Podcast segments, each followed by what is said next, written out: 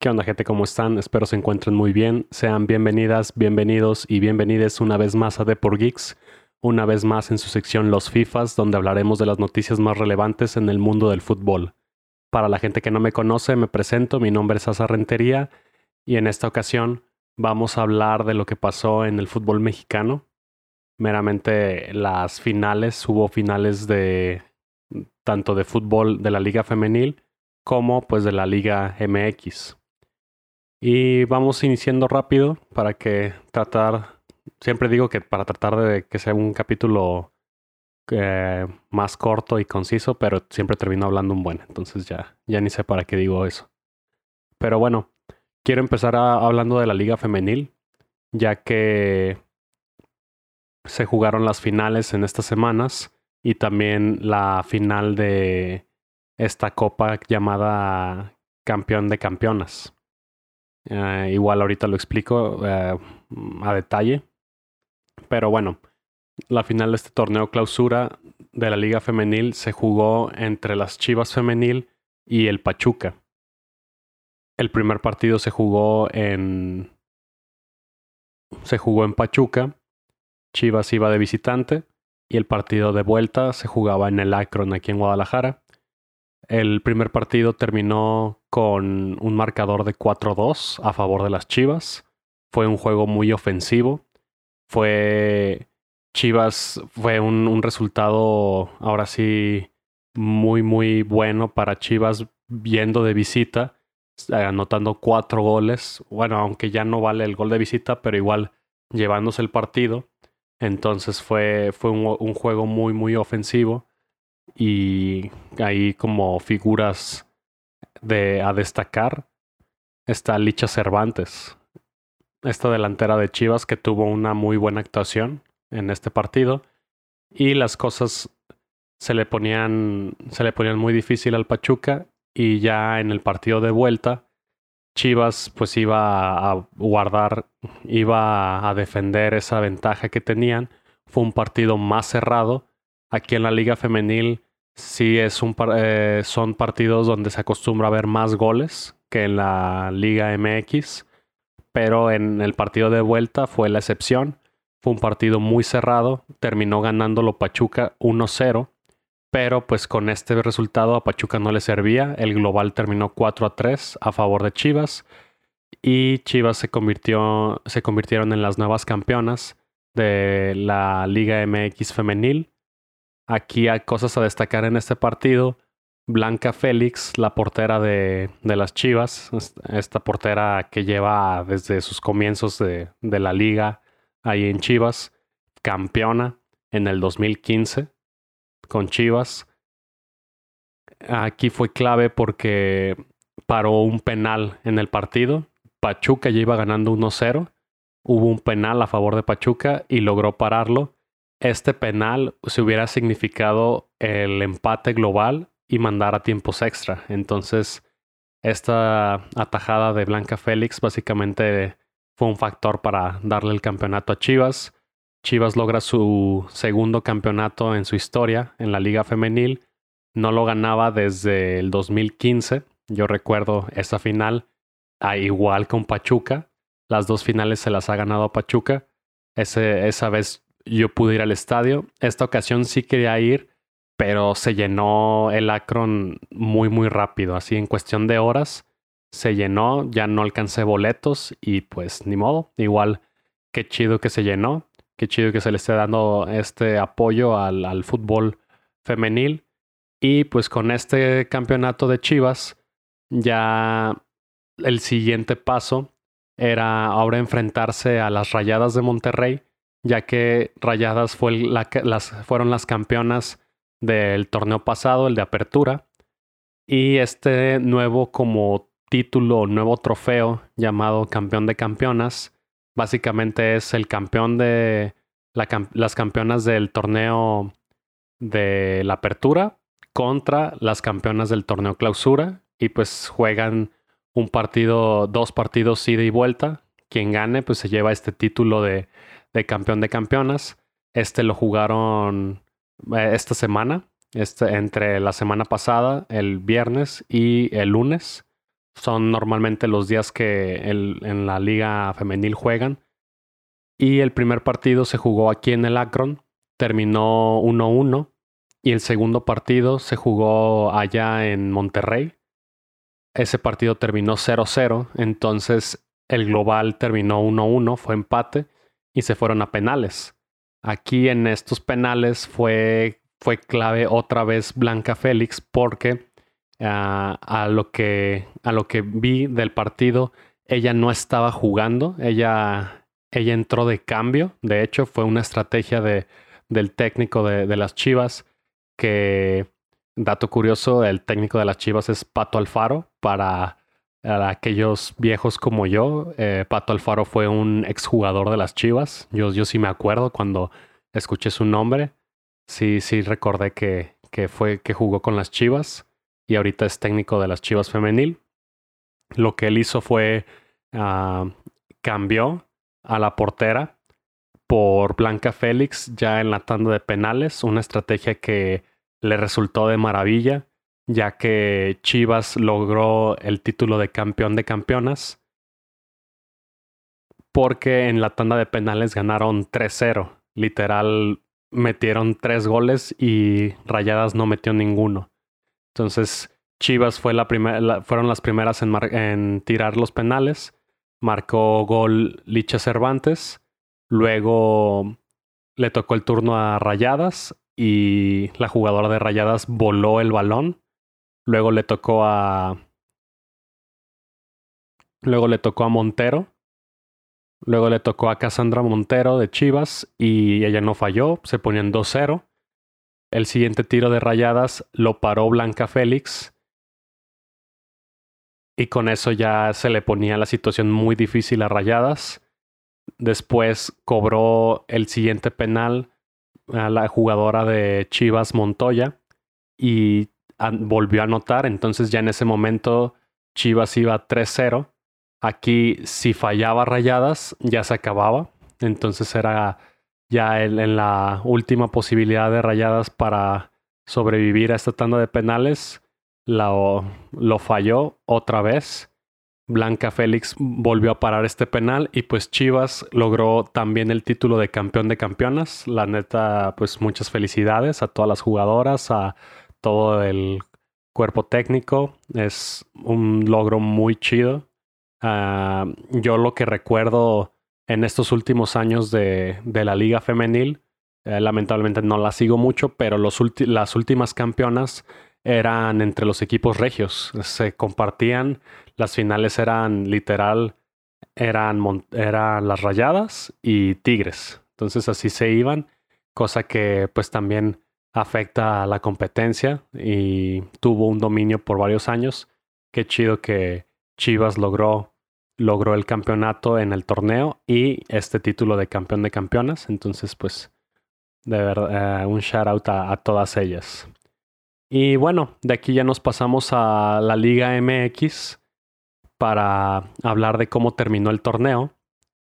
Yo sé que ya nos habíamos desconectado un poquito. No hubo un capítulo de las semifinales, de cómo resultaron las semifinales. Pero igual voy a, voy a dar una breve introducción, la verdad. No quiero entrar mucho a detalle. Pero pues vamos, vamos viéndolo. Nos habíamos quedado en las semifinales que eran Atlas contra Tigres y América contra Pachuca. Vamos iniciando con América y Pachuca. El, el primer partido se jugó en el Azteca fue un partido pues muy cerrado, terminó 1-1 el, el marcador, entonces pues nada para nadie, se decidía todo en Pachuca. Y ya en este partido de en el partido de vuelta, ese sí lo vi. Y pues no, fue un dominio tremendo de Pachuca. Eh, terminaron ganando 3-0 y 3-0 es poquito porque de verdad a Paco Ochoa le fue, le fue muy mal ese día.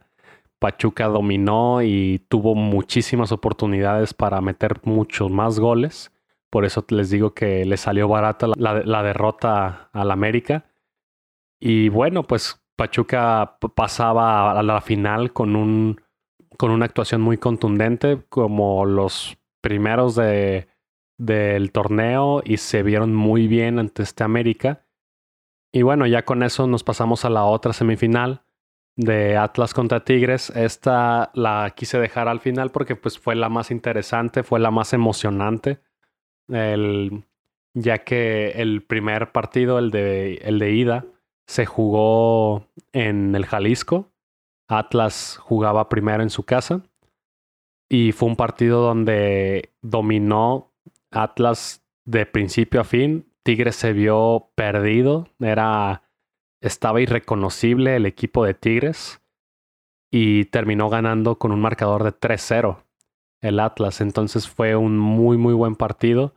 El primer gol fue, fue un penal de Furch. Luego fueron unos golazos del Hueso Reyes y de Quiñones. Entonces, pues con este partido, ya Atlas ya se veía en la final, literal, así de, pues es que si tu partido de ida lo terminas ganando 3-0 y de esa forma, pues la verdad sí, sí se veía muy, muy favorable la situación del Atlas para llegar a su segunda final consecutiva y con las esperanzas de ese bicampeonato. Y pues el partido de vuelta se jugó en, en Monterrey, en el Volcán. Y pues era un partido donde pues ya tal vez veíamos una situación muy complicada para Tigres, no lo veíamos de uh, tan claros que pudiera hacer algo, ya que Atlas se veía muy bien parado, no eh, algo que, lo que los caracteriza mucho es esa buena defensa. Pero el partido se, fue muy, se puso muy interesante, la verdad fue un partidazo. Yo creo que, creo sinceramente que fue el partido de la liguilla en general. Estuvo muy bueno, ya que el partido comenzó con un gol de, del Atlas en la primera mitad de Quiñones. Entonces el Atlas se ponía 1-0, entonces el, el global ya era 4-0. Entonces era muchísimo más difícil para Tigres, se veía todavía más imposible. Pero ya en la segunda mitad fue otro Tigres irreconocible y un Atlas que ya tambaleó en la defensa y empezó a. Se empezó a. Pues empezó ahora sí la, remontada porque el, la segunda mitad comenzó con un gol de, de Guiñac de penal y luego a los cinco minutos otro gol de Guiñac. Entonces ahí ya la afición iba despertando, Tigres empezaba a esperanzar, ya el marcador, ya el global iba 4-2 a favor del Atlas. Y luego hubo, otro penal que y de igual forma lo cobró Guiñac al minuto 74. Y entonces ya el Tigres estaba a un solo gol. Recordemos que si Tigres empataba 4-4 el global, Tigres estaba mejor posicionado en la tabla general de la liga, entonces con un empate le bastaba para pasar a la final. Y esto se dio ya en el minuto 81 con un gol de Igor Lichnowsky, que pues ya ahí fue cuando explotó el volcán, de verdad ya la afición no lo podía creer se estaba convirtiendo, se estaba cumpliendo la remontada. Tigres iba ganando 4-1 en ese momento, ya el marcador global iba 4-4. Atlas estaba ya tambaleando, ya sus esperanzas de, del bicampeonato estaban peligrando. Y no fue hasta el final del partido, dieron 10 minutos, 10 minutos de, compensación. Y hasta el final del partido hubo un penal al último minuto a favor de, del Atlas. Que pues muchos pueden decir que sí es un, un penal dudoso, que obviamente que empiezan a argumentar que Atlas siempre necesita la ayuda del árbitro.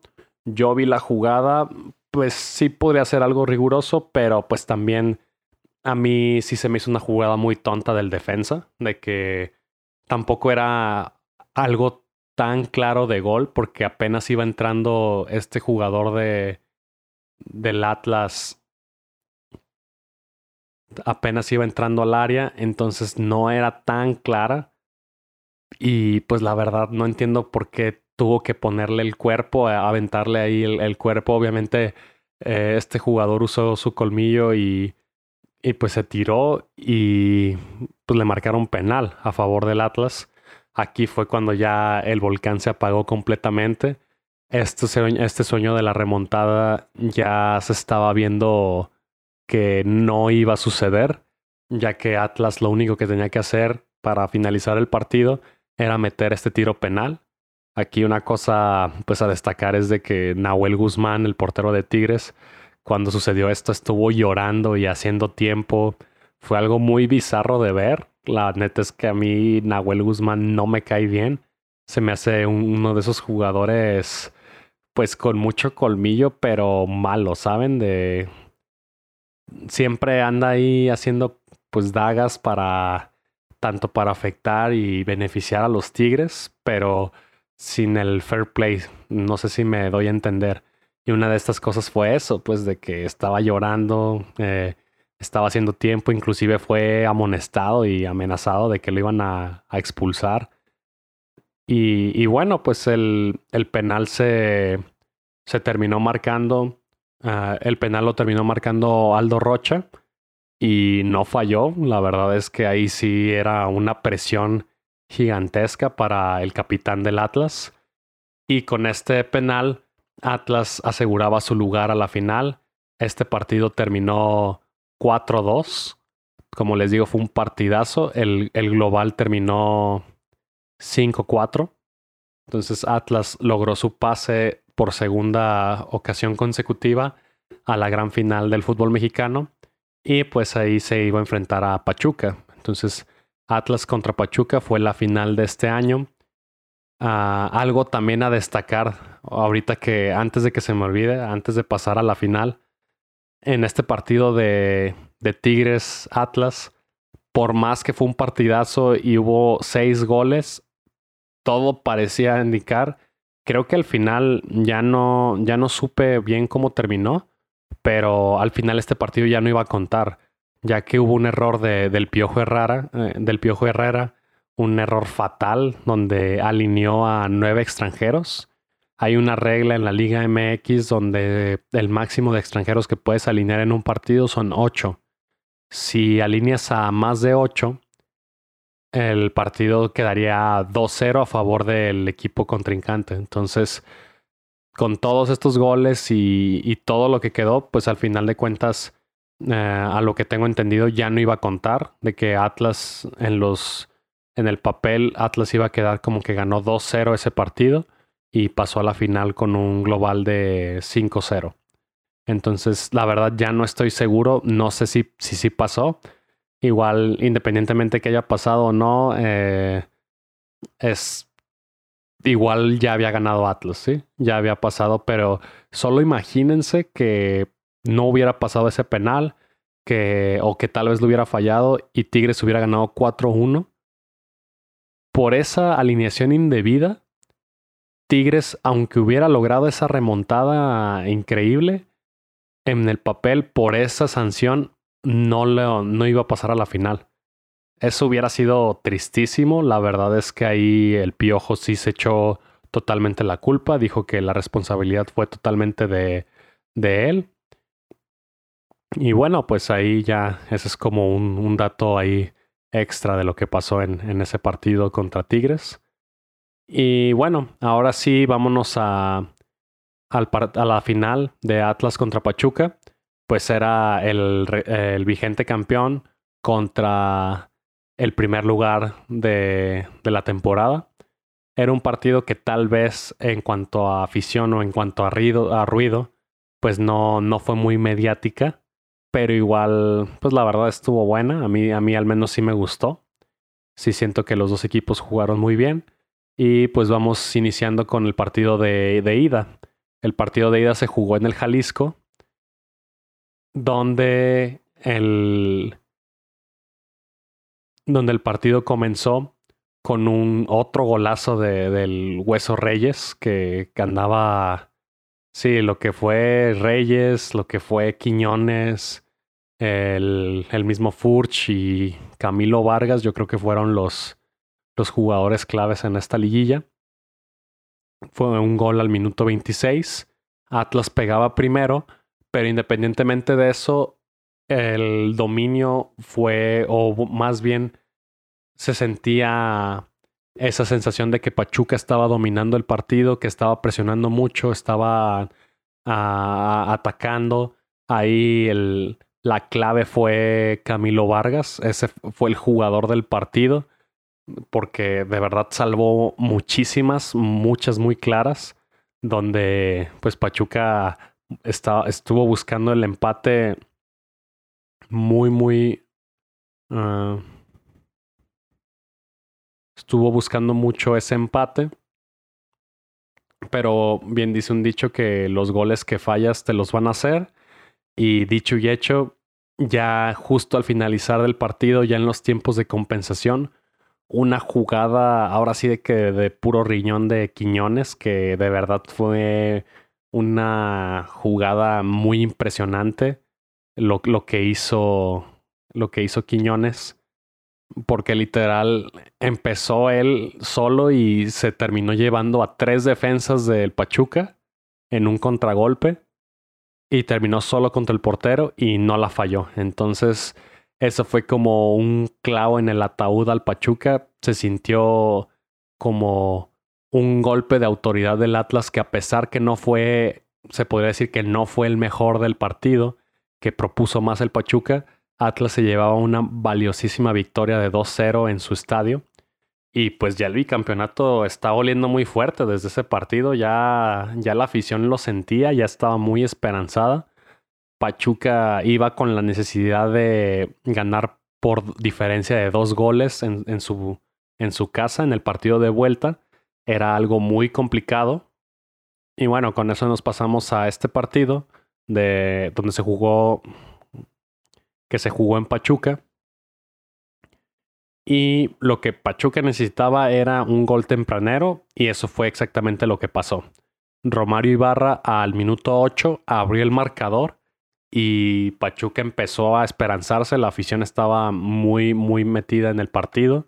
El Atlas estaba pues nervioso porque pues obviamente si te meten un gol muy temprano ya el equipo, este equipo ya iba a estar más esperanzado, iba a proponer más, iba a estar atacando y, y pues así estuvo, estuvo toda la primera mitad eh, atacando, teniendo llegadas de mucho peligro, estaban jugando muy bien el Pachuca, pero pues aquí sucedió una jugada, otra jugada que, que dicen polémica fue un penal a favor del Atlas, marcaron una mano, ahí tuvieron que revisarla en el bar y puedes estar de acuerdo o no, eh, es, pero las reglas son las reglas.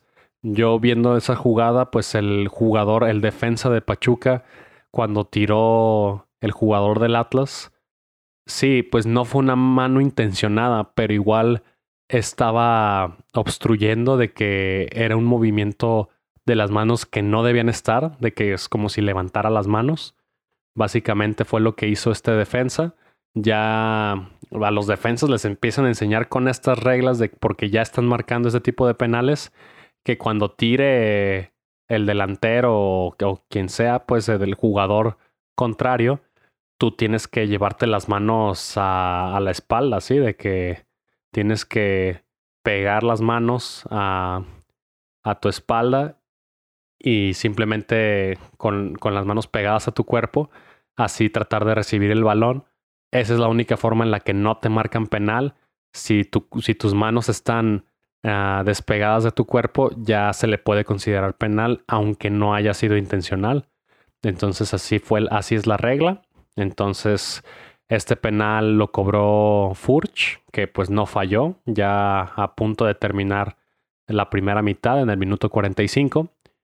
Y agregaron nueve minutos en el tiempo de compensación en la primera mitad, que fue muchísimo, porque pues fue lo del bar, que se tardaron mucho, fueron muchas cosillas ahí que agregaron, que tuvieron que agregar nueve minutos en la primera mitad. Y justo al finalizar, ya en los tiempos, en la última jugada del tiempo de compensación de la primera mitad, un muy bonito gol de Nicolás Ibáñez, eh, sucedió, anotó Pachuca. Esto le daba mucha esperanza también porque obviamente el penal le caía como balde de agua fría, pero con este gol de Nicolás Ibáñez ya Pachuca ya estaba a, solo un gol para enviar a tiempos extra, para terminar en el marcador global 3-3. Entonces tenía toda la segunda mitad para alcanzar este, para anotar este gol, cosa que no sucedió. Pachuca siento que sí se desinfló un poquito, sí los vi más apagados en la segunda mitad a comparación de la primera, siento que sí bajó un poquito su, su ritmo. Inclusive Atlas se quedó con un hombre menos. Aníbal Chala fue expulsado al minuto 83 y ni así Pachuca tuvo oportunidad. Como les digo, Atlas se para muy bien, defiende muy bien, está muy bien posicionado. Este es el sistema que pues tiene Diego Coca. Y, y bueno, pues ya el partido terminó. Pachuca no logró ese gol del empate. Y con esto Atlas se corona bicampeón de la Liga MX. Se une a este selecto club donde solo otros dos equipos han logrado un bicampeonato en torneos cortos. Estoy hablando obviamente de Pumas y de León. Entonces Atlas logra pues lo que se creía imposible yo creo que hace un año. Logra dos títulos de manera consecutiva. Se convierte automáticamente también en el campeón de campeones, ya que Atlas pues fue el campeón de la apertura y fue el campeón del clausura. Pues no, no se puede jugar Atlas contra Atlas. Entonces también se convierte, ya no tuvo que jugar este partido de campeón de campeones. Y pues con esto cierra un año de ensueño para, para el Atlas, para la afición, para los jugadores, los directivos. Y, y bueno, pues aquí ahora sí va, va a entrar mi, mi, opinión, mi opinión como fanático de las Chivas de, del Atlas. La verdad es que hablando ya de tema futbolístico, sí hay polémicas envueltas, pero siempre las hay, así de también no, no considero que fue, fueron robos así descarados. Sí hubo errores arbitrales que los beneficiaron, pero a final de cuentas siento que Atlas sí fue el equipo más constante, al menos en estos dos torneos, el equipo que logró lo que tenía que hacer eh, para ser campeón, así de sencillo. Fue tenían su, su plan de juego y lo llevaron a cabo. A muchos les puede gustar, a muchos no, pero pues fueron efectivos y fueron, como les digo, el, equipo más constante y el mejor en estos dos torneos. Creo que sí se merecen este bicampeonato. La verdad es que muchas felicidades para la afición, se los digo sinceramente, porque pues ahora sí, como aficionado a las Chivas, les voy a decir cuál era mi experiencia con el Atlas. Yo, obviamente, había dos hay dos equipos que simplemente no me gustan. Estoy hablando del América y del Atlas, que pues, son los rivales más importantes de las Chivas. Pero la diferencia hace. Estoy hablando antes del, del bicampeonato. La diferencia era que yo siempre decía que yo le tenía un respeto al América porque era un equipo ganador y es el equipo con más títulos en la Liga MX. Entonces, a pesar de que es el acérrimo rival, sí le tenía ese respeto porque igual los aficionados tenían de qué hablar porque ganan títulos. El problema que yo tenía con el Atlas era que yo no le tenía ese respeto. Obviamente, ahorita que me están escuchando, la neta es que yo soy un vato random que mi respeto no vale nada, entonces tampoco se, se corten las venas, no se molesten. Como les digo, no, eso pues al final de cuentas no, no importa, pero yo no lo respetaba al equipo del Atlas y en general a la afición porque pues se me hacía de que también hablaban mucho y, y pues sí, de que estaban ahí, de... Siento que al menos yo consideraba que los aficionados del Atlas eran más antichivas que pro Atlas, de que le iban al Atlas porque odiaban a las Chivas. Así lo veía yo. Eso es algo común que llega a pasar cuando hay dos equipos en la misma ciudad y hay un equipo más ganador que el otro. Entonces, este, eh, se me viene a la mente un ejemplo muy claro. Son en la ciudad de Los Ángeles, en el básquetbol, pues están los Lakers y los Clippers.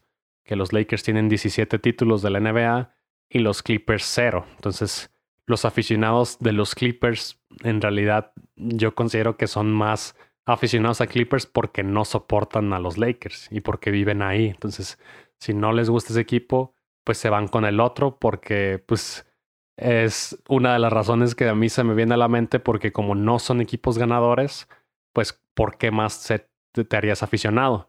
Ahora, con el Atlas, obviamente sé que no es la única razón. Obviamente eh, entiendo que hay, se viene, hay generaciones que empezaron yéndole al Atlas desde el primer campeonato en el 51 y pues es una tradición que han llevado.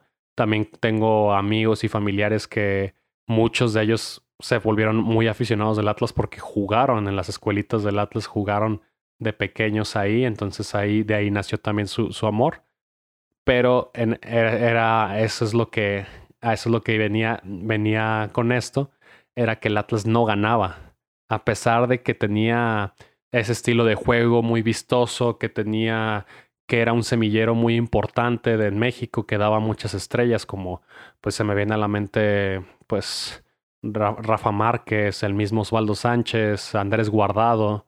Entonces, pero a final de cuentas no, no obtenían los resultados que buscaban con títulos, ¿sí? No, simplemente no podían ganar.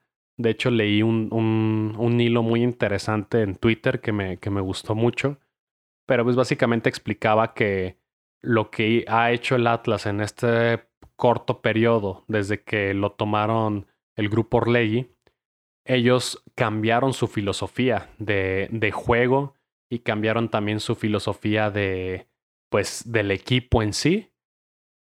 Y luego, luego, eh, cuando hicieron eso, fueron cambios para bien, porque ahorita ya el resultado es, tenían años sin ser campeones.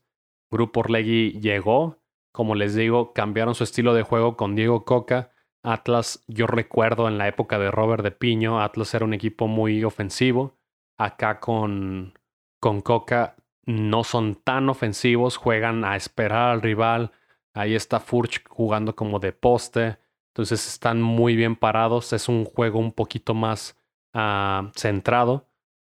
Y, y, pero les, les ha resultado. Es eso, de que, que no. Lo que Lilo explicaba era que no tuvieran miedo de cambiar la filosofía y también la filosofía de juego y del equipo en sí. Entonces, ahí fue como un tipo de, de mensaje para las chivas, siento. Y, bueno, pues ya con esto, ah, Atlas ya, ya no es un equipo perdedor, sinceramente. Ya se ha convertido en un equipo ganador. Siento que el bicampeonato no cualquiera lo puede lograr en el, en el fútbol mexicano. Y pues la neta, pues ya sus, sus aficionados esperaban muchísimo ya esta, este tipo de alegrías.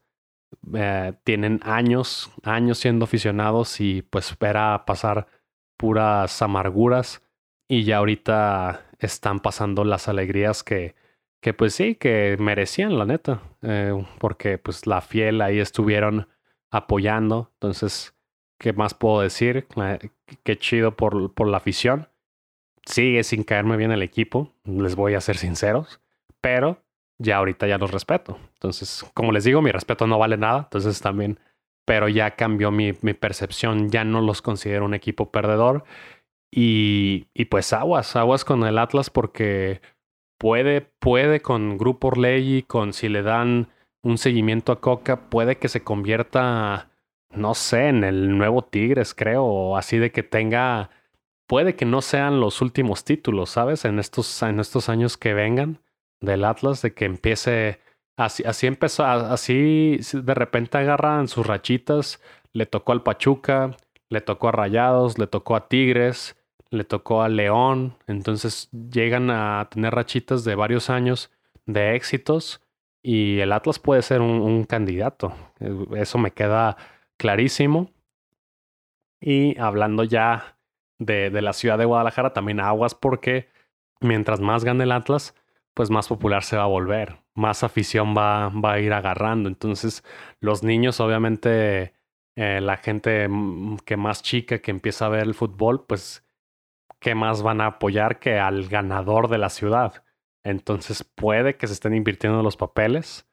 Ojalá que no. Ahí, este, Vergara, por favor, a Mauri, o vende el equipo, o, o ya hay que, hay que cambiar las cosas. Así de sencillo, porque Chivas no, pues sí, necesita, necesita ya empezar a competir porque su rival de la ciudad, pues está, es el actual bicampeón y Chivas, pues ya tiene, tiene tiempo que ya no, no logra figurar en, el fútbol mexicano. Y, y, bueno, pues el ejemplo más claro es el Canelo, de que ya nos cambió, de ya está apoyando al Atlas, pero, pero bueno, ya con esto terminamos el, el análisis de, de, esta temporada. La verdad es que fue una, una liguilla muy buena, a mí me gustó. La final también se me hizo muy interesante. Y con esto concluiríamos ya el torneo clausura y la temporada de, de esta Liga MX. ¿Qué más queda? Pues quedan los mercados de fichajes. Yo creo que vamos a los siguientes episodios que sean de fútbol, eh, específicamente de la Liga MX, vamos a ir tocando los cambios que, se hagan. Por ejemplo, ahorita ya hay algunos cambios uh, y algunas renovaciones. Por ejemplo, la renovación de la que hablo es Ricardo Cadena, el técnico de las Chivas. Se ganó la confianza y se ganó una renovación para el siguiente torneo, cosa que considero buena. La verdad es que quiero ver una temporada completa de Ricardo Cadena porque las Chivas, al menos en la temporada regular, convencieron mucho. Tal vez no se vieron tan bien contra el Atlas, pero bueno, estamos considerando que el Atlas es el, bicampeón actual. Entonces, tampoco fue, tampoco se estaban enfrentando a un equipo malo. Y, bueno, a ver si, si llegan fichajes. Eh, necesita reforzarse. Aquí ya sucedió el primer refuerzo de las Chivas. Alan Mozo, jugador, exjugador de Pumas, se convierte en el nuevo jugador de las Chivas. Hubo un intercambio que fue Mozo por César Huerta, el chino Huerta. Él, se fue a Pumas. Y bueno, en mi opinión, considero que pues Chivas sale ganando. Espero que Alan Mozo sí responda. Porque César Huerta simplemente ya, ya no, ya no tenía espacio en el equipo. Hay un TikTok muy famoso que, que llegué a ver de cómo estaba entrenando ah, y lo comparaban con Isaac Brizuela y, y el chino Huerta. Era una comparación de la intensidad de los entrenamientos. Obviamente es un clip, se podría sacar de contexto. Tal vez quiero pensar que, que en, el demás entrenamiento sí le estuvo echando ganas, pero al menos en ese clip sí se ve muy mal Huerta, comparándolo con Brizuela, que pues es mucho más veterano que él. Y bueno, pues a ver, a ver qué más fichajes puede, pueden conseguir las Chivas. Tienen que ponerse a trabajar, pues porque por lo mismo que les digo, de tu rival de la ciudad es el actual bicampeón y entonces tú tienes que ya empezar a, presentar resultados, a empezar a, a ganar y, y, ser contendiente al título, porque pues si no, ahí la afición se te va a empezar a voltear, simplemente de que ya te va a dar la espalda y de repente ya Atlas va a ser el, el popular aquí. Puede pasar, yo sé que es algo que, que ahorita me están diciendo de que estoy loco o algo así, pero pues simplemente ya ahí están los resultados. Yo simplemente digo lo que, lo que estoy viendo. Ojalá que no, ojalá que me esté equivocando. Pero bueno, hablando del Atlas, se habla de una posible salida de, de Quiñones, una baja que pues sí, sí dolería mucho para, para el Atlas porque fue una pieza clave en este bicampeonato. Entonces vamos a ver qué, qué, sucede. Eso solamente ahorita está como el rumor, todavía no está confirmado. Otro rumor es que podría regresar el cabecita Rodríguez al Cruz Azul.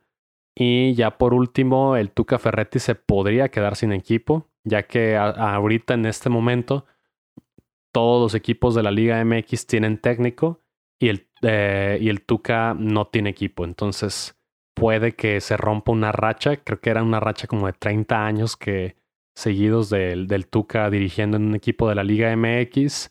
Algo me dice que podríamos ver en verano al Tuca en, dirigiendo un equipo en la MLS. Algo me dice. Yo nomás ahí lo dejo. Y, y bueno, pues. Ah, igual se me olvidó mencionar de que en el capítulo pasado de, de los FIFAs donde dije, mis predicciones.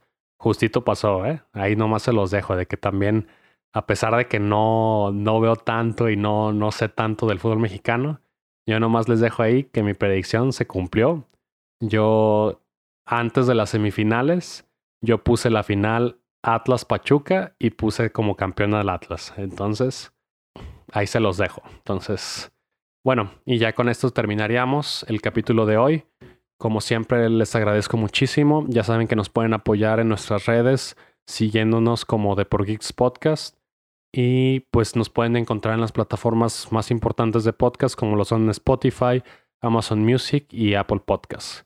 De mi parte sería todo y nos estaríamos viendo en un siguiente episodio. Yo creo que el siguiente sería, si todo sale bien, sería de la duela para hablar de las finales de conferencia porque ya tenemos finales de la NBA. Entonces, eso espérenlo esta semana. Si todo sale bien, saldría este mismo, esta misma semana, ya a finales de, de, a finales de semana. Y bueno, de mi parte sería todo. Les agradezco como siempre, se cuidan y nos vemos. Bye.